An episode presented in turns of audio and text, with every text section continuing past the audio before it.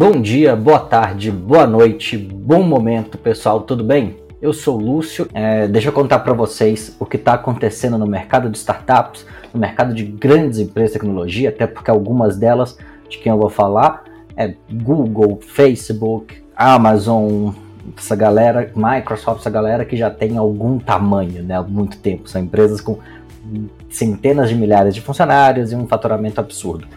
Para quem acompanha bem esse mercado, para quem gosta de empresas do mercado de tecnologia, para quem gosta de startup, de empreendedorismo e tudo mais, a gente precisa lembrar que ao longo do que teve dois cenários muito diferentes ali ao longo dos últimos três anos.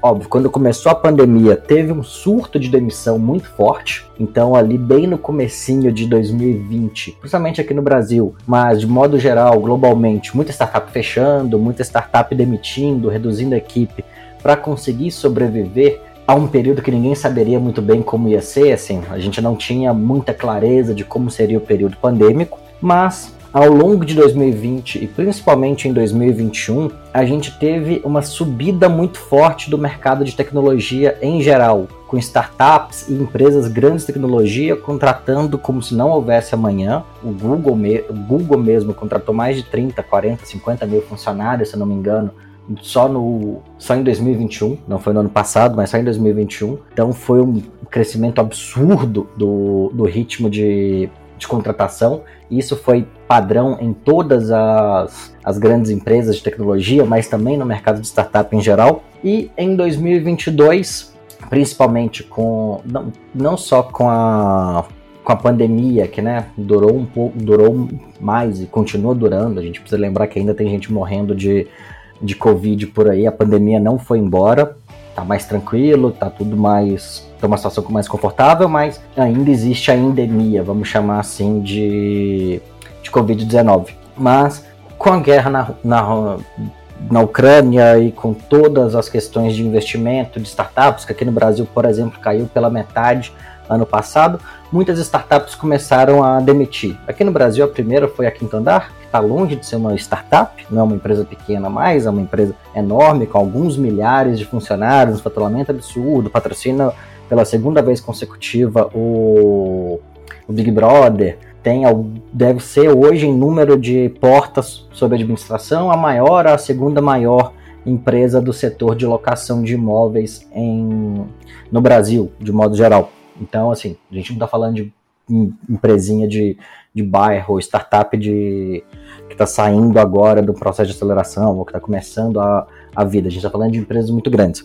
E ao longo de 2022, essas demissões foram ficando, mais, foram ficando, ficando cada vez mais frequentes. Então a gente tem o layoffs.com nos Estados Unidos que está monitorando isso. Se não me engano, tem o layoffs.com.br aqui no Brasil monitorando quem está demitindo também. E de modo geral, todas as empresas somadas no mundo inteiro demitiram até agora acho que uns 250 mil 300 mil funcionários. E se a gente para para pensar nas startups pequenas, isso faz startups pequenas assim que estão no começo da vida, tem alguns não, tem um, dois, três anos, que ainda está tentando ali validar o modelo de negócio e tudo mais, essas demissões faz, fazem sentido, algumas aspas nisso, porque no final das contas é culpa de um planejamento errado que veio anteriormente. Todo o time de diretoria dessas startups deveriam ser demitidos também? Com certeza do fundador, CEO, ao diretor de RH, diretor comercial, todo mundo que foi aprovando essa, essa baboseira. Porque a gente viu startups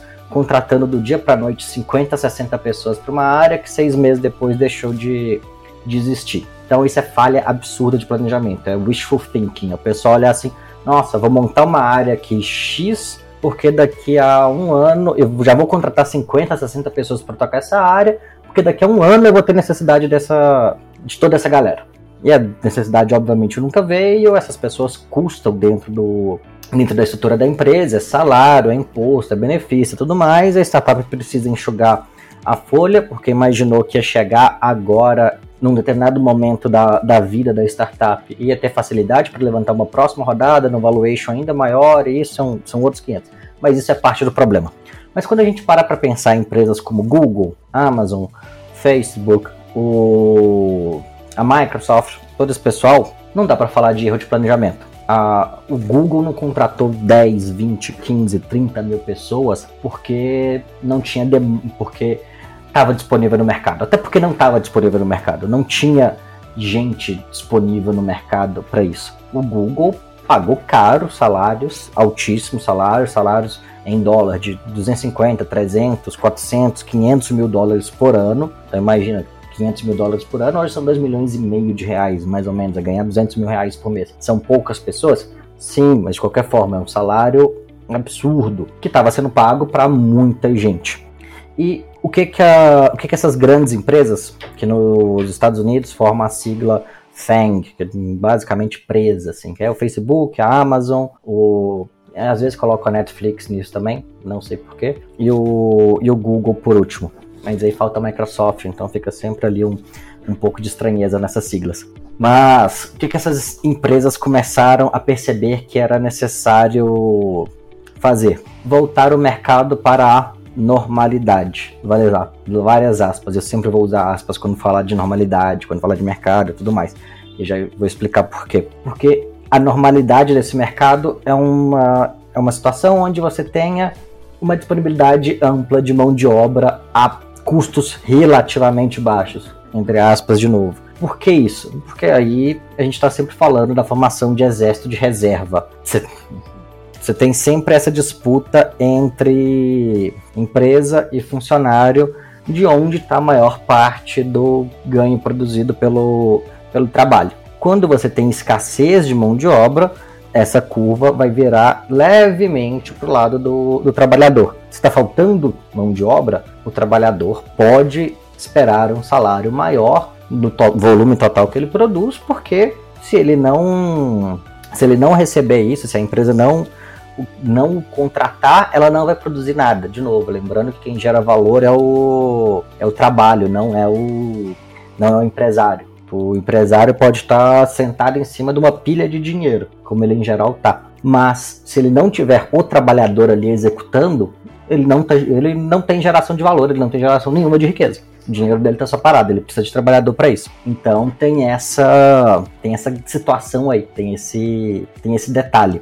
Então, o que, que as empresas fizeram? E isso com carta aberta, com, com notificação de investidor. Não é que eu estou contando grandes segredos aqui, não, gente. Não é que isso fosse um segredo para ninguém. Vamos lembrar, a gente está falando do básico, do básico, do básico da organização econômica. Isso é economia one-on-one, como o pessoal gosta de falar assim. Isso é microeconomia básica, você tem oferta e demanda se a oferta tá, tá subindo, o preço tem que. o preço tende a cair. Então, se você tem muito desenvolvedor disponível no mercado, salário baixa. Então, o Google não tinha onde enfiar 12 mil pessoas a mais na, na empresa, o Google não tinha o que fazer com esse pessoal. O Google deu, deu lucro recorde no passado, Microsoft deu lucro recorde no passado, Amazon deu tá tudo positivo.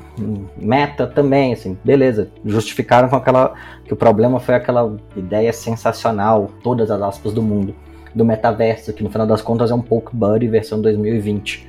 Mas o ponto total da coisa é, essas empresas estão demitindo para gerar medo nos funcionários um funcionário com medo aceita trabalhar mais, ele aceita, um, ele aceita não ter aumento no ano, ele não vai querer trocar de emprego por uma proposta um pouco melhor ou muito melhor, porque ele se sente seguro estando, continuando onde está. Um funcionário com medo é um funcionário mais apto a, fazer o que, o que for mandado e não questionar, porque ele tem medo de perder o emprego. Afinal das contas, a ideia de gerar medo é essa. Então, toda, todo o processo dessas demissões, essas empresas fizeram demissões muito parecidas. Assim, todas elas cortaram 3, 4, 5, máximo 6% do, da força de trabalho. A única razão desse corte acontecer é reduzir a média salarial da, do mercado, reduzir a pedida salarial. Então, é o cara entrar, ser contratado na próxima empresa se ele estava ganhando 500 mil no Google, ele vai aceitar 300 mil para ir para a Amazon, porque ele vai ficar trocando de uma para outra. É basicamente isso. Então é essa a lógica que está que tá sendo implementada. Você está tá sendo feita de forma artificial uma redução e achatamento do, dos salários. E isso só vai mudar quando o o dev, o desenvolvedor, o programador, lembrar que ele é funcionário, que ele é empregado, que ele é mão de obra, que ele é proletário, que ele não é capitalista, que não é porque ele tem um computador com um IDE instalado e que ele cria o próprio código que ele domina os meios de produção. Não é assim que funciona. Então, só quando o programador, só quando os funcionários entenderem que ele não está negociando de igual, igual de igual para igual pro, com o patrão e se sindicalizar, isso deixa de acontecer. Mas para para pensar se a, se a GM e a Ford decidirem demitir 10% do quadro de funcionários deles do dia para a noite no, nos Estados Unidos. Não vai acontecer. O sindicato do automotivo é um dos mais fortes do, do mundo. O pessoal não vai conseguir não vai conseguir fazer essas demissões em massa sem, sem uma clareza de, do porquê tá fazendo, como, como que vai lidar. Se tentar fazer isso, se, a, se o Google, o Facebook, por exemplo, tentarem fazer isso na Europa, que tem uma regulação trabalhista muito mais forte, não vai rolar, porque não é assim que as coisas funcionam lá. Isso só passa nos Estados Unidos e com os pejotizados aqui no, no Brasil. Mesmo o pessoal que está em CLT, em startup aqui também, porque o sindicato de sindicato das empresas de tecnologia é extremamente fraco, extremamente precário no seu trabalho. Então, isso é algo que precisa ser revisto, obviamente, pensando do lado do funcionário, né? Mas a situação é essa, assim, não, não tem. Se, os demonstrativos financeiros dessas empresas, não tem uma grave crise, não tem uma mudança gigantesca de momento da empresa, não tem nada bizarro acontecendo por trás. Mas a verdade essas empresas estão tendo lucro recorde, elas só estão querendo lucrar ainda mais, beleza? Esse foi mais um episódio do Deixa eu Contar. Qualquer dúvida, estamos aí no Twitter, no como Deixa eu Contar PD, no Instagram como Deixa eu Contar Pod. A gente está no com o meu perfil pessoal também no Twitter, no Instagram, no LinkedIn, Lúcio Cordeiro. Só me procurar lá. E, como sempre, esse episódio é trazido para vocês pelo time da, do Deixa eu Contar. Tamo aí, eu, a Fernanda Barros na parte de conteúdo e a Natália com conteúdo e edição. Beleza, pessoal? Grande abraço. Até. Tchau.